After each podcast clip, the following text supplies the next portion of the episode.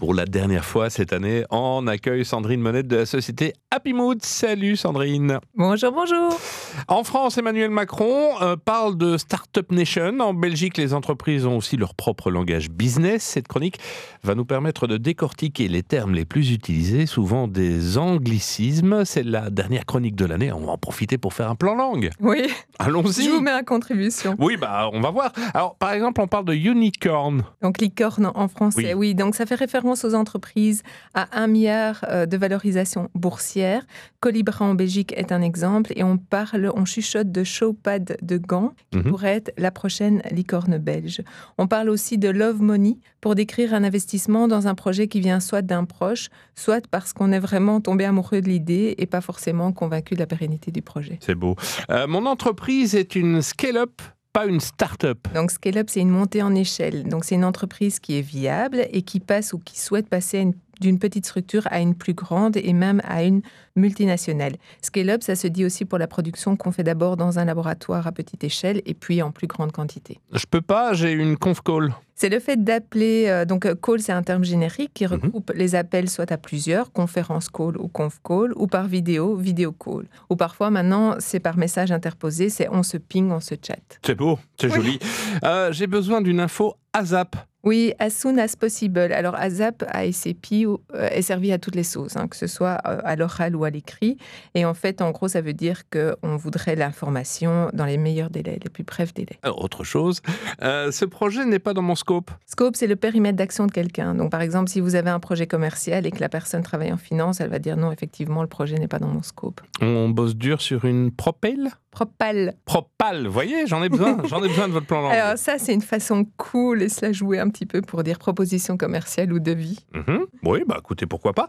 On fait un brainstorming avec un flip chart. Oui, littéralement, brainstorming, c'est secouer les, les cerveaux. Donc, c'est une réunion dont le but n'est pas de prendre de décision- des décisions, mais de définir des options de solutions, générer des idées.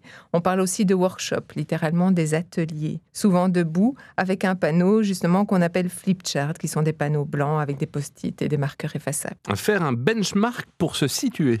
Alors, un benchmark, c'est une étude de marché. Donc, si vous allez chez euh, les ressources humaines pour euh, euh, demander une augmentation de salaire, Oui. on risque de vous répondre que votre salaire est dans le benchmark. Ça veut dire que votre salaire est dans les Dans la moyenne. Oui, Ouais. d'accord, ok.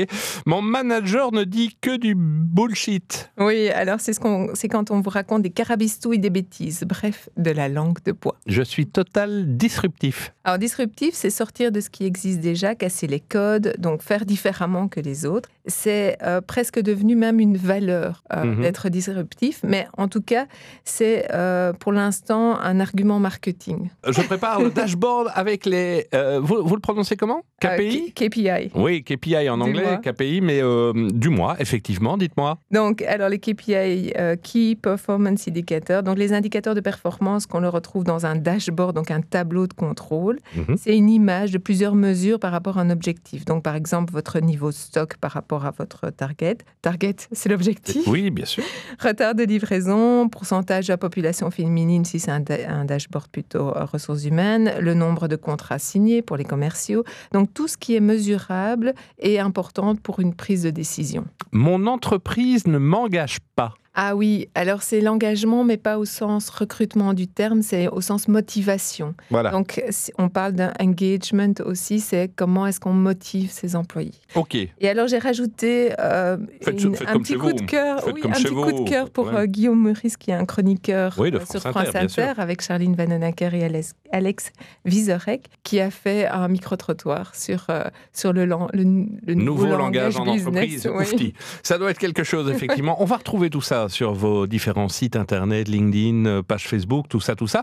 Sur happymood.be, on le rappelle, vous êtes une société euh, de conseil en management et en communication. Et sur ce coup-là, la communication, va falloir élargir un peu le champ. Je le sens bien, je parle pour moi L'année principalement. prochaine. L'année prochaine, 2020, vous revenez bien sûr. Avec plaisir. Et je vous souhaite de belles fêtes. Vous aussi, merci.